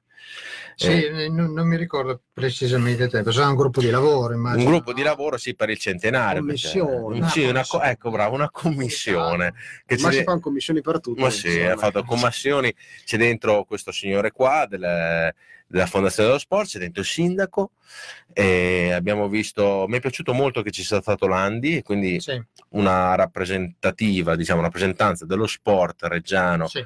che è il presidente Landi che rappresenta Sì. il basket Ha parlato anche Ivano Vacondio. eh, mi è piaciuto molto Ivano stato- Bacondio Ha fatto un intervento secondo me molto, molto bello. eh, in qualità di sponsor storico della, della Reggiana, di persona di sport della Reggiana, quindi è stato ha fatto anche dei belli interventi. Poi sì, come dicete, qualche figura che obiettivamente, però Sì, eh, diciamo che c'era anche la, la FIGC, c'era un rappresentante della FIGC, c'era un rappresentante credo del CONI, non ditemi se sbaglio, eh, comunque rappresentanti che erano lì perché fondamentalmente ci sono gli europei alle porte. Esatto. E io, mi, io mi- io spero davvero che questa riunione qua abbia mh, cioè, sia riuscita eh, nell'intento di chi in questo momento amministra Reggio Audace nel portare anche un solo imprenditore in più perché io glielo auguro con tutto il cuore. Io, e anche solo la collaborazione di, di quelle figure che non ci sono servite, fi- cioè che fino a ieri non ci hanno mai degnato neanche di, di un minimo di, di sguardo, di tempo. Certo è che io da tifoso ci sono rimasto male vabbè, perché eh, dentro in quella sala c'erano delle persone che veramente fino a cioè, si vanno presenti solo in queste occasioni qua, dove le telecamere sono accese, dove ci sono i giornalisti che scrivono, che fanno le foto e fondamentalmente io sarei andato, se fossi stato in Tosi, come abbiamo scritto sulla, sulla pagina di Facebook Regia, io sarei andato a fare le interviste a destra e a manca e chiedere ma questa Reggiana contro il Calvina, ma lei come l'ha vista? Ma eh, sarebbe, sarebbe stato bello una risposta del genere, eh? Eh, Io però non ho altro da, da aggiungere. ho detto tutto, no? Tutto. Tutto Ecco. chiaro. Ho, ho detto tutto. Io, dav- io spero col cuore che questa, che questa Speriamo che sia una- stata un'occasione per eh, mh, richiamare l'attenzione soprattutto degli imprenditori che dovranno dare una mano a questa società perché se, insomma, sia in categoria sia mh, in categoria superiore soprattutto ci sarà bisogno di, tanta, di tanti sgay, chiamiamoli così. Sì, anche Però perché per se lo meritano. Hanno Mm. portato, l'abbiamo detto sempre, hanno rifondato una società costruita da nuovo, una società che poteva sparire. Quest'estate siamo stati tutti collegati su Tele Tricolore a guardare ma l'hanno fatto, non l'hanno fatto, dove sono, sono, sono in ufficio, la Poteva Mazzoni che era al bar, che calcio, faceva le dirette così. Poteva sparire il calcio. Poteva sparire il calcio almeno competitor, tornando ai discorsi precedenti, Sì, che è molto forte e quindi poteva sparire il calcio. Però insomma è un, è un peccato vedere ancora una volta insomma che ci sono le elezioni fra poco e ci sono le persone che dicono ma questa è la Reggiana, siamo qui, ci sono, non lo so ragazzi, io la penso un po' così, Cavas, cosa dici? Sì, sì, hai detto tutto te, tanta gente che io penso anche che purtroppo quando organizzi queste cose che coinvolgi un po' tutti, un po' tutti devi coinvolgere per forza. È chiaro che un conto è dare lo spazio giusto alle persone, ecco. Secondo me la mancanza, come hai detto te, eh, di un gruppo magari di tifosi o così eh, ha fatto un po', anche se era solo la presentazione, quindi, però ti dà proprio senso anche di coinvolgimento, no? di, di, partecipazione no? da parte dei tifosi, che poi alla fine chi lo festeggia sono loro. No? Certo. Io, guarda, sinceramente... Del resto che ci siano stati le istituzioni, la fondazione dello sport, il sindaco, è normale ed è anche giusto che ci siano, no? Perché sono quelle cose un po' formali che dove devono esserci. Mi dispiace più la mancanza dall'altra parte. Cioè la mancanza Infatti, io sinceramente, se fossi stato il presidente Luca Quintavaglio o qualsiasi altro della società, avrei proposto di farla in una sala molto più grande, anche in un circolo, perché questa cosa qua doveva essere vissuta da gente che era a casa, che casomai aveva la, la, voglia di andare a vedere, di andare a sentire. Cioè, cavolo, questa qua è una squadra che noi tifiamo io da 20 anni, chi da 30, chi da 2, chi da 4 andiamo in trasferta, spendiamo dei soldi e facciamo delle iniziative e, e dobbiamo essere i primi a essere invitati noi. Questo ci sono rimasto un po' male. Poi, tolto questo, spero che davvero queste cose istituzionali possano portare del beneficio alla, certo. alla società, perché se no non avrebbe senso farle, dai, diciamoci la verità. Speriamo. speriamo. No, però diteci anche la vostra, eh, come la pensate, io vi, vi, dico la mia opinione da tifoso, perché se no sì. Staremmo a casa se non fossimo dei tifosi, perché molti ci hanno detto, ma sì, delle volte siete troppo critici. Noi siamo critici perché amiamo la Reggiana. Se non amassimo la Reggiana non faremmo questo programma, non verremo qua gratis, non, andremo, non faremo un giornalino, non, fare, non avremmo una, una, pagina aggiornata tutti i giorni e questo se lo devono mettere in testa anche chi è in società. Eh? che noi queste cose qua le facciamo perché siamo veramente dei tifosi che amiamo, amiamo, la squadra. Quindi il momento in cui noi critichiamo, noi critichiamo per amore, non perché vi vogliamo rompere le scatole. Certo. Certo. altrimenti uno no. Sì, no, certo, ma come poi quando invece diciamo spendi parole positive oppure fai idoli persone che magari alla fine non se lo meritano, però lo fai sempre per il bene, no? Della, Assolutamente vedi una possibilità, mentre fare giornalista, secondo me voglio giornalista, però si sente su a parte un po' bacchettone, no? quindi eh, per esempio, no, ovviamente parlavo del caso di Piazza, che dopo i tifosi ovviamente l'hanno presa in quel posto, i giornalisti potevano dire io l'avevo detto, perché sono sempre stati critici, però io dico anche che noia, no? Mm. Esserlo, essere sempre cioè il tifoso fa il tifoso, quindi è stato giusto che abbia idolatrato Piazza e poi l'ha preso in quel posto e, e se ne è andati via con la coda tra le gambe, ma io non rinnego un minuto di, eh, io parlo, di posso parlare della mia esperienza. Mm, Piazza ero convintissimo che volesse fare il bene della Reggiana addirittura quando ho comprato il 100% di tutte le quote azionarie ho detto bene, mi sono sfregato le mani, ho detto bene, adesso ci siamo, cioè, in mano la baracca lui non mollerà sicuramente adesso, a giugno è mollato. Cioè, sì, ma è... voglio dire, mea culpa. Ma eh. essere un tifoso è anche affidarsi un po' insomma, a chi ti dà speranza. Cioè, esatto. eh, Piazza ci siamo affidati perché era una persona che in America fondamentalmente era conosciuto, ha guadagnato tanti soldi e sembrava che fosse una persona, sì, cioè. insomma, che fosse una persona seria e con dei con delle buone cose insomma, da fare. C'è poi qualcuno poi... che l'ha sempre criticato all'inizio, anche a prescindere, poi all'inizio sì. non c'era neanche possibilità di critica, voglio dire, appena arriva e alla fine è stato contento nel dire io l'avevo detto, vabbè mi dispiace per lui, io sinceramente ripeto non rinnego niente perché il tifoso fa il tifoso, quindi è stato giusto in quel momento lì fare secondo me. Anche io, secondo... io sono rimasto schiantato. Poi questo non vuol dire non imparare dagli errori perché certo, oggettivamente certo. ci siamo messi a volte anche nell'effetto di prosciutto davanti agli occhi per non vedere certe cose che oggettivamente non erano cose belle. Infatti, scusa ti interrompo, no, il generato popolare era proprio rivolto in questa direzione, dire beh insomma esatto. Cerchiamo di, insomma, di, entrare un po' nella stanza dei bottoni in qualche modo per riuscire comunque eh, come, minimo, come minimo a sorvegliare poi gli accadimenti, perché ovviamente il tifoso, cioè l'azionerato non ha la potenza economica per poter gestire una squadra a livelli che siano superiori all'eccellenza, ecco, la Serie D a basso livello. Però insomma è andata così. Secondo me, noi l'abbiamo sempre detto, anche come pagina, sia noi, Face Regia, che Gradoni Granata, che altre pagine di Facebook, l'abbiamo sempre sostenuto e se tornassimo indietro rifaremmo le stesse cose, perché noi avevamo visto in questa persona eh, dei progetti seri, un qualcheduno che ci tirasse fuori veramente da, da, dalla Serie C, che c'eravamo da vent'anni tra Serie C e C2, poi non è andata, è andata male, l'abbiamo preso in quel posto, eh, capita, capita.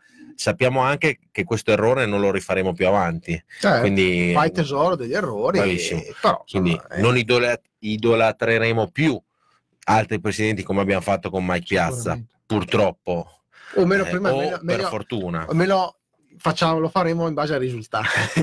se arrivano i risultati, allora gli puoi dire bravo, ma Sì. prima, chiaro che Però dopo- comunque bisogna sempre mantenere un atteggiamento Certo. un po' più vigile. però Eh, dico così. anche che dopo tanti anni che dove non se ne poteva più, hai visto Sì. uno spiraglio di luce, Esatto. a quel punto dire, non c'è più visto niente. Assolutamente e sì. allora- Anche perché poi io sono convinto di una cosa, forse sarebbe andata così eh, in tutte le maniere, però io sono convinto che se a Siena que- quel rigore lì non, eh, non ave- non l'avesse dato quel demente di Perotti, molto probabilmente, forse oggi, forse, staremo parlando di altre cose, No. però non si sa mai. eh. Questo è, è il più grande sé della storia che non puoi immaginare, neanche immaginare. Sì, quindi... Io sono rimasto ancora lì a Siena Comunque, perché dopo da lì è arrivata Beh, lì è tutta la debacle.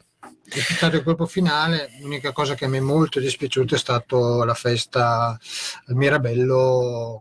La classica uscita americana. È stata veramente, col seno di poi, veramente terribile. Terribile, sì, perché sì, già sì, si sapeva, già comunque era nelle intenzioni. Tra l'altro loro sono usciti dal retro, eh.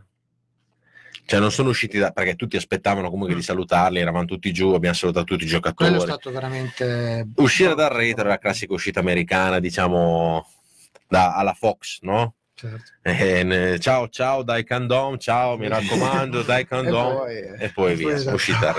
Comunque lasciamo perdere questo argomento perché sennò... eh, sono usciti loro dal retro e noi, abbiamo c'è- parlato di- e a noi dal retro centrale. Esatto. Sì, chiaro, chiaro. Diciamola, Noi diciamola, è vent'anni che, che la prendiamo. diciamola così. Allora, direi che ci abbiamo gli ultimi dieci minuti e parliamo di, di un- in questo momento di una foto che ci avete mandato in 200 persone di un baracchino che è Ah, davanti. beh, a proposito di che- europei, eh. Sì, che è davanti allo store della Reggiana. A proposito degli ospiti che dicevamo prima, quelli un po' istituzionali che sinceramente non ci hanno mai filato di, di niente, però quest'anno ci sono gli europei. Quindi cosa ha pensato la FIGC con altri delegati? Di venire al centenario, di dire la Reggiana per noi è una Eh, società eh, è una società stupenda che noi amiamo da sempre, che noi tifiamo da sempre, saremo sempre con voi. Per gli europei, noi saremo al vostro fianco, faremo tutto. Un po' come Gravina dopo Siena. Sì, Sì, esatto, Così, esatto, no? sì, faremo No, tutto. Piazza è una persona Sì, illustre. Stranamente sappiamo tutti che lo faranno perché così eh, diciamo fonderanno progetto europei con progetto Reggiana e quindi cercheranno di portare eh, gente allo stadio. allo stadio perché eh, così faranno bella figura nelle telecamere. E quindi cosa è successo? Che a noi ci è arrivata la foto oggi, decine di foto con questo baracchino qua eh, davanti allo store, tra l'altro la corrente, c'era tutta la serpentina e dello Come store, al solito, esatto. Seguendo il cavo, seguendo il cavo entrava che store. arriva dentro. Quindi, Quindi secondo me c'è un accordo fra, sicuramente, fra, speriamo ci paghino almeno la bolletta della luce, almeno quella. ah, non lo so, contando con lo store dentro il fallimento, Vabbè. vabbè, non lo sappiamo, comunque al massimo pagherà il sindaco. Sì, ma- e quindi c'è questo barchino qua davanti dove c'è ehm, diciamo una, le sagome di due giocatori che ci puoi mettere la testa come a Gardner sai che a Gardner Sì, li metti nei pirati in quelle eh? E un, un video in alto che ti dice quanto manca agli europei con tutte le partite d'Italia sì, sì, no, è una cosa interessantissima. Cioè, davanti allo store così Eh, copre lo No, store esatto, poi la, la scelta perfetta è proprio davanti, è perfettamente allo store, così insomma, Sì, anche da esatto, lontano così. non lo vedi, eh, però proprio vedere una scelta fantastica, non si poteva scegliere di meglio, complimenti.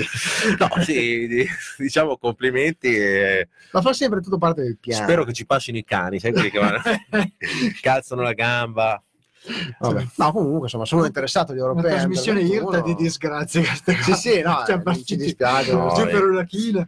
Io ragazzi, io quando vedo queste cose qua non, non ci vedo più perché abbiamo passato dei momenti dove veramente istituzioni non ci guardavano. C'era i nostri sindaci che andavano a vedere il Sassuolo alla prima partita di campionato, c'era Squinzi, Renzi del Rio.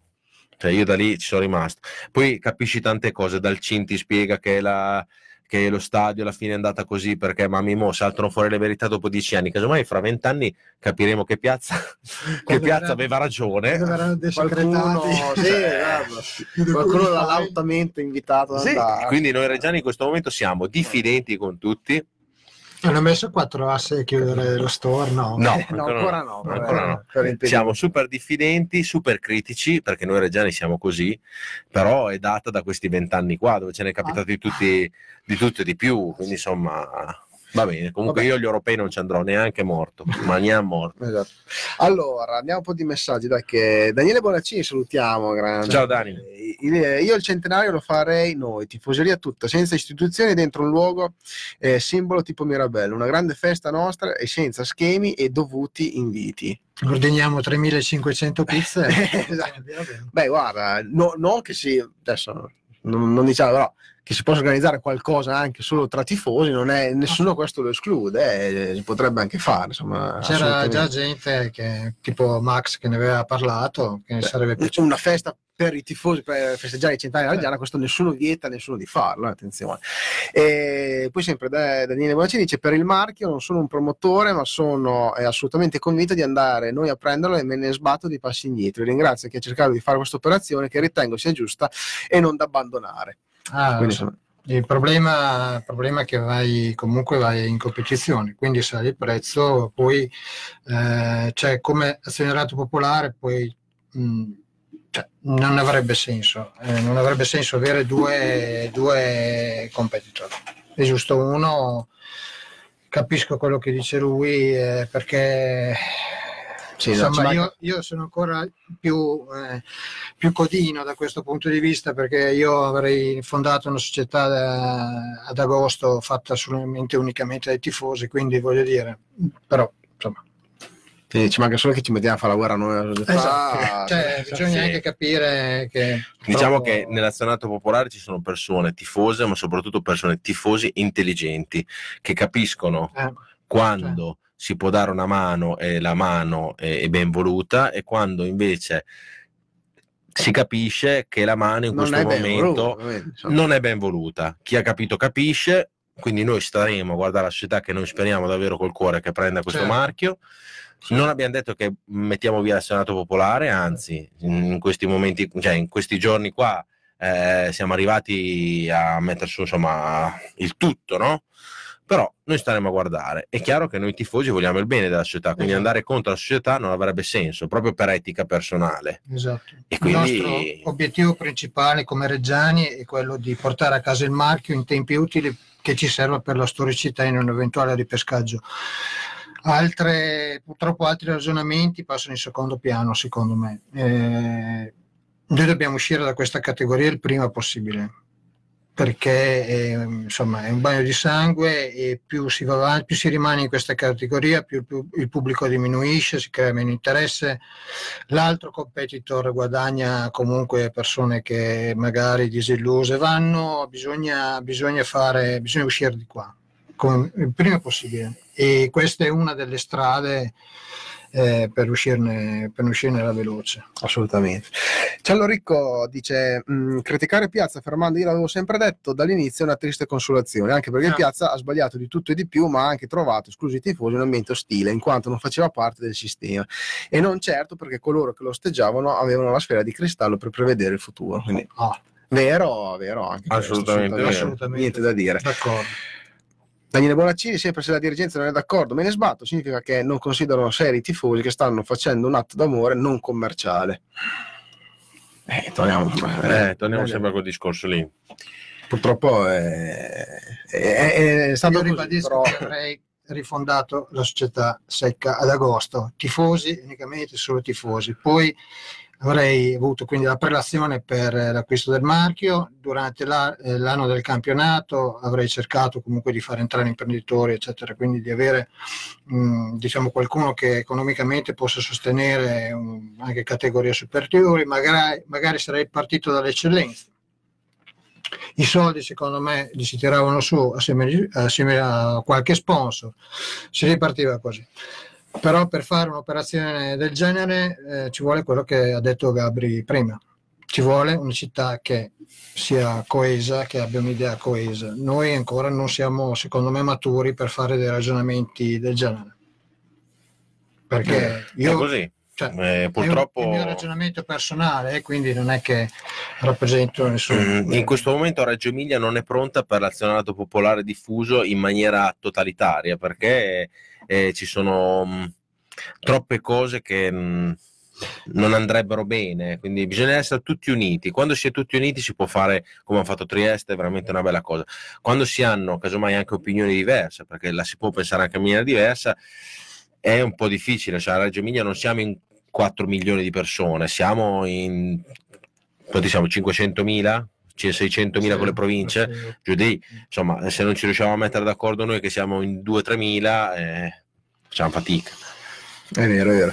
Alessandro Olmi, piuttosto che andare a vedere gli europei, vado a vedere il Sassuolo a braccetto con Silvano. Forse esagero? Beh, sì, anche che non so se Silvano no, Oh, viene ah, volentieri eh, con te perché non lo so, Olmi, a questo punto andrei a vedere gli europei, eh, perché andare a vedere il Sassuolo già per me è un'agonia, poi con l'altro, con la... Eh, non ce la farei però. No, vuoi sai che te gli vuoi bene, ma eh, invece Silvano insomma, ti- non ti vuole così bene, eh, lo, lo dice sempre. Però secondo me un po' di bene te. Però alla fine, Sì, alla sì, fine, in fondo- in fondo sotto- sì, sì, sì, si vogliono bene.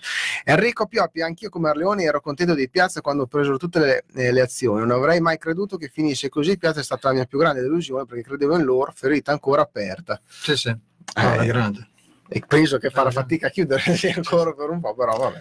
non solo la ferita aperta. Proprio mi ricordo il, eh, quando è arrivato il comunicato loro, che ho letto il comunicato, Ignorante come una talpa, tra l'altro un comunicato ignorantissimo. l'ho riguardato, l'ho riguardato ancora e ho detto, ma no, è impossibile una cosa del genere. A me la cosa che mi è dispiaciuta di più, poi dopo chiudiamo l'argomento piazza perché veramente parlarne diamo, Beh, diamo pubblicità a questi due. Ormai per fortuna Ecco, è, è stato quando Gigi Bagnoli, che è una persona, e un altro ragazzo del gruppo Vandelli, che Gigi Bagnoli è una persona che segue la Reggiana da 30-40 anni, e che ha fatto parte di gruppi importanti, fa parte, è uno dei, è il fondatore del gruppo Vandelli ed è una persona di spicco del gruppo Vandelli. Era di fianco a Piazza e Piazza gli diceva stop, stop, stop e Gigi in tutti i modi, noi da lontano vedevamo Gigi insomma che non è uno che perde eh, la costanza nel romperti le scatole così in due secondi, insomma. No, no, confermo. confermo. Quindi lui è uscito da questo cancello e è detto ragazzi, lui non vuole più mettere soldi, niente, lui è a posto, cioè lui non vuole più tirare fuori niente. Quindi quella è la scena Sì, che mi terrò nata purtroppo. mi ricordo purtroppo. che mi avevi detto la faccia che, fa- che aveva fatto Gigi proprio, cioè proprio di... Eh, Gigi era abbastanza provato, ma anche noi eravamo fuori ad aspettare una sua risposta, una sua risposta spe- sperando che fosse positiva, però è così. Eh vabbè, eh, Galatini Andrea, ci vado solo se fanno entrare gli abbonati gratis, eh, presumibilmente si, pa- si riferisce a- agli europei. E... Ah, c'è una chiamata? Sì, proviamo a vedere. C'è una chiamata in diretta, non, abbiamo, non avevamo ancora detto che attivavamo le chiamate, però dai, visto che siamo verso la fine, sentiamo. Se non è qualcuno che ci vuole offendere. Pronto? Oh, eh, niente, messo è giù. emozionato, si è emozionato, va bene, quello stesso. Allora, dicevi Galatina Andrea, ci vado solo se fanno entrare gli abbonati gratis. Ma Con i, nostri, con i nostri colori, quindi va bene, va bene, va bene. me, secondo me. Mauri Granata, se agli europei gioca la Regia ci vado, direi che non gioca quindi sto a casa. Bene, stesso ragionamento. non siamo, non siamo ancora così importanti. insomma. No, però è un po' un peccato. Ecco, adesso anche insomma, quando gioca la nazionale dovrebbe Eh, essere un po' sì, super, esatto, si super dovrebbe- parte. esatto. se- quindi insomma, chi vuole andare per me Sì, cioè, è libero di andare, chi se ne frega. C'è scritto se si può chiamare, ci ave- ci abbiamo gli ultimi 5 minuti, per chi vuole chiamare in diretta può chiamarlo, dopo chiudiamo la trasmissione perché anche noi Esatto. andiamo Sì, a casa. Un bene proprio sì, andarci perché comunque la squadra nazionale, quindi Ma giusto sì, quello è- però insomma Capisco anche. magari- Capisco chi non. Eh, esatto, esatto, esatto. Eh, il marchio va preso se hai voglia di metterci il cuore, dice Francesco Carroni. Eh, Eh, I infatti, tifosi sicuramente il ce l'avrebbero Il messo. motivo di fondo era quello. Speriamo sia anche nella società. Ed è stato sì. anche il motivo del passo indietro. Il cuore. Noi ci auguriamo davvero con tutto il cuore, anche se casomai certe figure di riferimento non ci stanno simpatiche oppure ci hanno stoppato. Il nostro progetto, che la Reggiana, la Reggia Audace, un pochino, eh, che la Reggia Audace prenda il marchio, che sia una società che abbia veramente un futuro roseo, Certo. perché nonostante tutto noi siamo qua per la Reggiana, quindi Certo. non siamo qua per eh, il socio di riferimento, il presidente che oggi è questo, domani è un altro, noi siamo qua per la Reggiana Calcio, che oggi è gestita da questi eh, bravissimi imprenditori, domani sarà gestita da altre persone. Siamo qua a tutelare che la Reggiana Calcio continui il suo corso. Punto. Perché se no non, eh, non avremmo imparato niente dalla vicenda piazza. insomma. Assolutamente. Allora, dovrebbe esserci una chiamata, pronto? Pronto? Pronto? Pronto? Eccoci. Ma voi ragazzi domenica andate a vedere la partita? Ah, non abbiamo ancora parlato effettivamente della No, partita. perché secondo me come si ad andare a vedere questa partita? Anche perché tutte le volte che siamo lì per recuperare, anche stavolta con la Modena siamo a 4, domenica si perderà ancora. Cosa facciamo? Gua- Guardi, io penso, rispondo, sono Gabri, le rispondo, io quest'anno sono andato a Calvina, quindi adesso non mi ricordo co- dov'è Calvina. Non so neanche io. Brescia, Brescia. Brescia, sì, là dove abita Ghirardi, quindi Eh, si immagina eh, che abbiamo boh. parlato col barista dei, dei Baguli che erano venuti a fare una manifestazione Eh, dei lavori, Sì. apriva stare qua. Siamo Sì. andati a Russi, che non, che non era classe, ma l'hanno spostato a Russi, quindi in mezzo alla Romagna, le campagne romagnole, almeno lì abbiamo mangiato il pesce. Siamo andati a Budrio. Ormai le abbiamo fatte talmente No, no, tante, anche perché no, è che quando si arriva lì vicino al Modena, adesso siamo a 4 punti, almeno prendere il Modena, non dico la prego le tese che non si prenderà mai, ma almeno prendere quello, non ci riusciamo. Eh, Noi ci speriamo. noi eh. spe- speriamo che... No, è che non ci si riesce, perché vedrai, dopo Antonioli comincia a dire, ah, è una squadra forte quella lì, che ha Carpenedda è una squadra forte, ha pareggiato con noi, ha perso, ha fatto partite prima e ha perso dopo 4 a 1. Cosa va a dire che è una squadra forte? Anche quello lì è un povero vabbè, insomma. Eh. Quindi un altro che non 50 vorrebbe Antonio. vado, ma però sono un po' demoralizzato. No, Ho beh, visto due partite quest'anno, ho l'abbonamento, ma solo che non... come si ad andarci? eh, Eh, è, è dura. eh, Noi, noi ce lo chiediamo anche se siamo tifosi, amiamo la Reggiana, noi ce lo siamo chiesti anche a Mezzolare, eh, cioè a Budrio ci siamo guardati io e il buon Cavaz che lui beveva la birra, io sono un povero astemio, Ma Ho detto, allora ma- ti è andata male anche per quello. sì, io vivo le partite anche in maniera diversa perché faccio fatica anche a, a coprire con, eh, con l'alcol eh, il brutto Eh, gioco, bravo. io sono costretto a guardarmela, capito? Quindi Vabbè, dai. No, eh, l'entusiasmo quest'anno purtroppo è quello. Eh. Eh, C'è proprio speriamo la Serie D proprio porta questo. Anche perché nel ripescaggio non ci penso neanche lontanamente. Eh, Sarà molto difficile. Anche lì è una pista tutt'altro che semplice, quindi Eh, rischiamo. non si capisce cosa fanno in Lega Pro, squadre Esatto. fallite, Sì. giocano le seconde squadre, tutto un lavoro che non si può andare avanti. intanto il primo obiettivo è il marchio, che da, da- da voci di corridoio dicono che non ci sia solo la Regia Audace, quindi chi è insomma compra, scusa? eh? noi siamo già preoccupati per questo, però dai, speriamo che siano solo voci maligne. Sempre forza Regia, ragazzi. Sempre, Ciao. sempre. Arrivederci, ciao. Ciao, Ciao, buonanotte.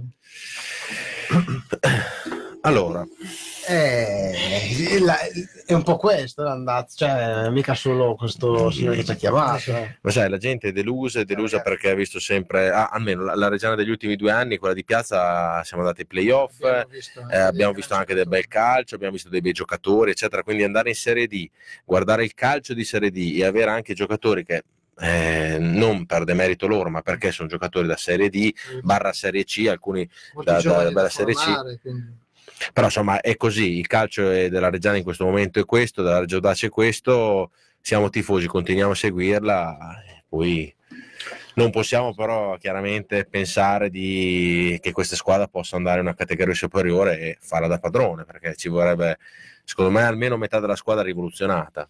Ma molto spesso se, se cambi categoria non, non ci rimane praticamente nessuno. Quindi- Però i vari Spanorozio, sì, no, Narduzzo, Beh, la Reggiana avrebbe sì, La una- base sicuramente Alvitrez, quale- sì, sì, però dico i giovani così comunque cambi Sì, no. tre quarti di squadra sicuramente. assolutamente. Cioè, Ra- Ravenna è stato così, lo diceva Antonioni che Beh, comunque Eh, Va bene, c'è il mio Ma stomaco che non so ha fame. È ora di... Sì, perché non ho mangiato. No, però giustamente bisogna ricordare che domenica si gioca, eh, no? Certo. Perché di solito parliamo, quest'anno non abbiamo ancora parlato e domenica c'è Reggia, Reggio Audace, Sasso Marconi, giusto? Certo. Sì? Ricordiamo è andato un bel 4-0 per noi, un bello, sta- cioè, bello stadio. Caratteristico. ci Ragazzi, voi siete a destra e gli ospiti a destra e gli altri a sinistra. Era una rampa unica Sì. dove, divisi da una transenne, no? dove chi però, sbagliava andava da Tosi. però praticamente insomma, sì, diciamo che era ben divise le, le due, però era una rampa. Poi Il bello della Serie D e poi anche questo ci siamo divertiti all'andata e speriamo di divertirci anche al ritorno. No?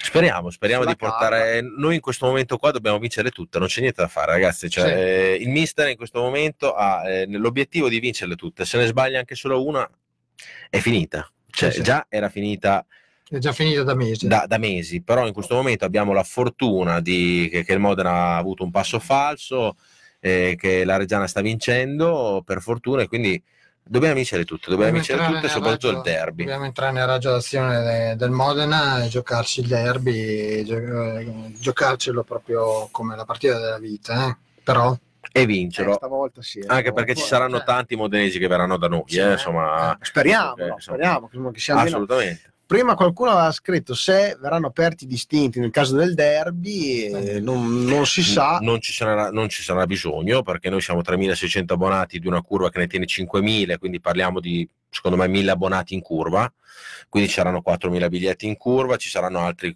4-5.000 biglietti nei, distin- nei Sì. tribuna, Non verrà aperta sarà- la curva, su, la curva nord per i modenesi. Certo.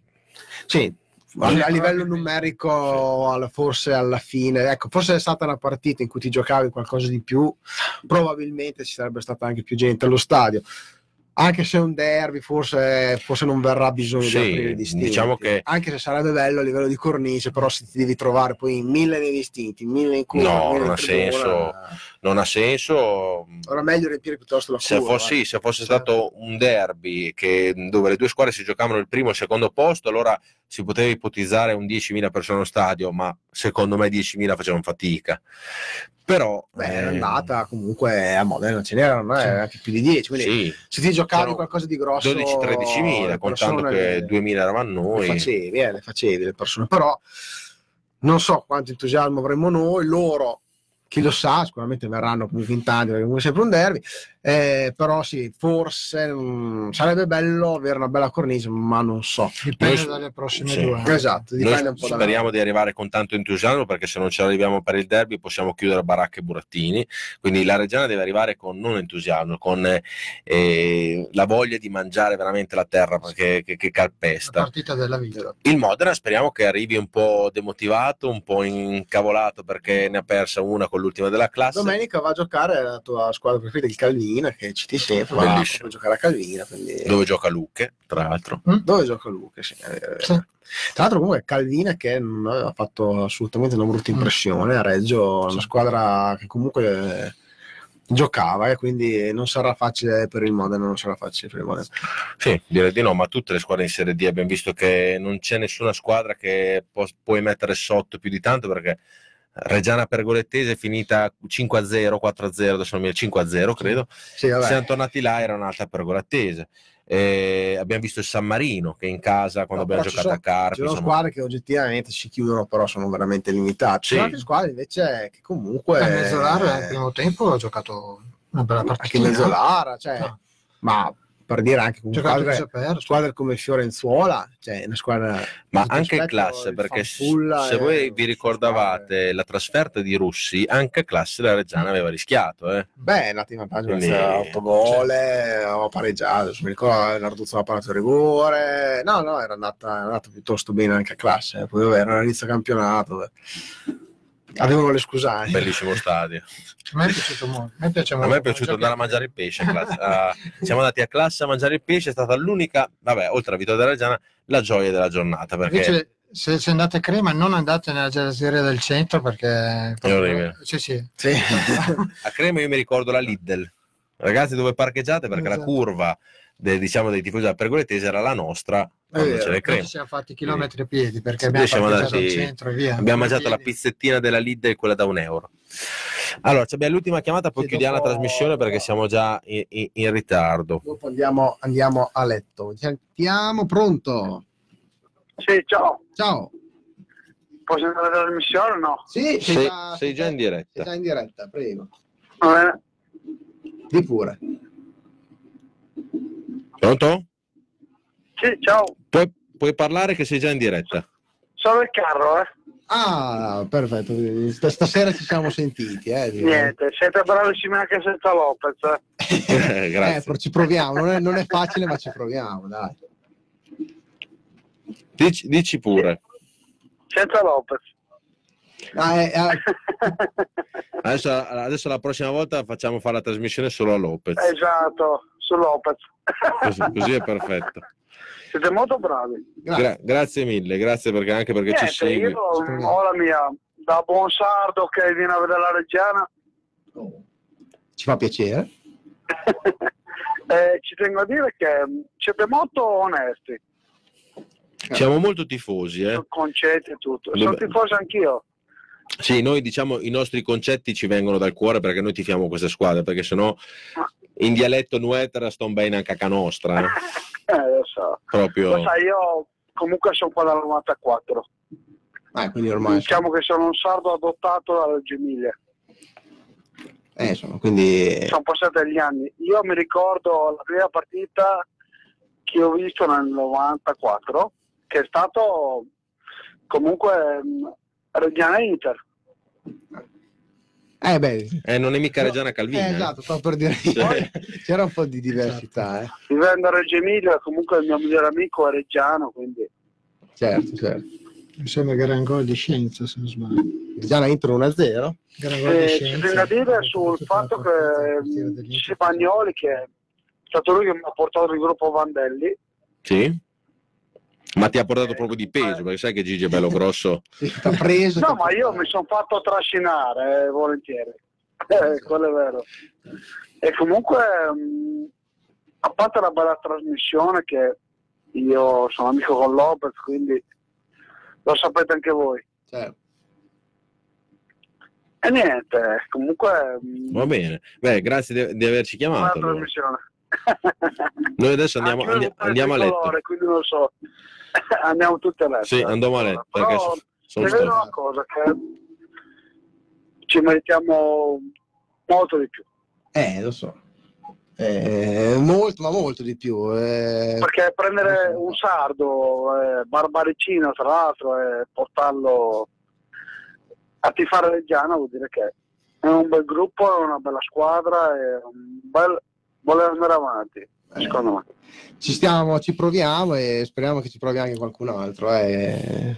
Vero Fede, vero Gabri? Sì. È dura, lo Tra- so che è dura, ma me più è dura più è meglio. eh, Tra l'altro sa- salutiamo, salutiamo Lopez che si è collegato adesso a guardare la nostra diretta. Siamo Sì. stati oscurati a tre tricolore perché abbiamo sforato, avevamo Sì, ho fino, visto che è sparito. eh, perché avevamo fine 40, infatti abbiamo tirato un po' troppo per le lunghe. Però grazie mille alla telefonata che adesso chiudiamo questa diretta e andiamo a ca. Va bene? Abbiamo letto anche noi. Perfetto. Ciao, Ciao, Ciao, grazie. grazie. Ciao. Allora, direi che per questa sera abbiamo detto tutto eh, e anche di più. Eh, domenica, vi aspettiamo domenica al- allo stadio per Reggiana Sasso Marconi C'è già il cambio dell'ora? Si gioca Penso dalle- proprio di sì. Alle tre, forse. alle 3. Beh, sinceramente, Dovrebbe essere il cambio dell'ora. Quindi alle tre. eh, Dovrebbe giocare alle Perché sono indeciso fra Sasso o quella dopo. Ah, non lo so, eh, sinceramente, No, non è, il cambio d'ora. sinceramente non mi ricordo. Comunque, Non lo sappiamo, comunque- arrivate verso Sì. le l'una e mezza al Pigalle a bere Esatto, qualcosa, non vi esatto. sbagliate mai. Sì. Venite al Pigalle a bere qualcosa. e- Ehm, abbiamo fatto anche il nuovo giornalino, il numero 5 di mh, Felice Regia 1919, è veramente bellissimo, c'è una prima pagina stupenda dove eh, c'è l'immagine di tanti tifosi della Regia, c'è l'immagine dei fondatori, anche perché abbiamo ripreso il- la presentazione del centenario con una piccola nostra annotazione, insomma. Esatto. e dentro ci saranno anche gli auguri a Pippo Marchioro, ci saranno le foto delle, de- delle trasferte, ancora quattro foto stupende delle trasferte, ci sarà il comunicato dell'azionario popolare che abbiamo messo e alcune notizie e poi i nostri soliti giochi, Ci abbiamo il Cubi Verba e abbiamo anche il labirinto nuovo, bellissimo, che dovreste portare la Reggiana dalla, dalla Reggiana in Serie C, quindi col labirinto Pensa te che roba che ci inventiamo. 14.30 dicono. eh, comunque, 14.30, eh, ok. Quindi sarà dalla prossima alle 15. Ci scrive anche Lopez, eh, in, proprio in chiusura, dice grandi suonati, vi sto guardando in tv adesso, c'è pubblicità, ho vinto 3-2, dai e Fogliano avanti a, a- a duro. Quindi Grande, grande. Ha vinto anche Lopez, quindi siamo, andiamo a letto più sereni anche noi. Di- sì, direi che davvero possiamo chiudere. Grazie al buon Cavas che come, se- come sempre è il nostro buon regista. Grazie a Roberto Arleoni che se Lopez giocherà anche la prossima volta lo sai che dovrai venire qua con noi a romperti le scatole. Ok. E grazie mille anche, anche da me per averci seguito. Eh, Un grazie mille a Mirko Zucchi che ci ha seguito su Teletricolore, ci ha messo su Teletricolore. A K-Rock, tra l'altro, ha fatto il nuovo sito. Se volete andare a vedere www.krock.it, andate a vedere, a vedere perché l'hanno rinnovato da poco, veramente stupendo. E a tutti quelli che ci hanno seguito su Face Regia 1919. Buonanotte. Ciao a tutti, ciao. ciao ciao. ciao.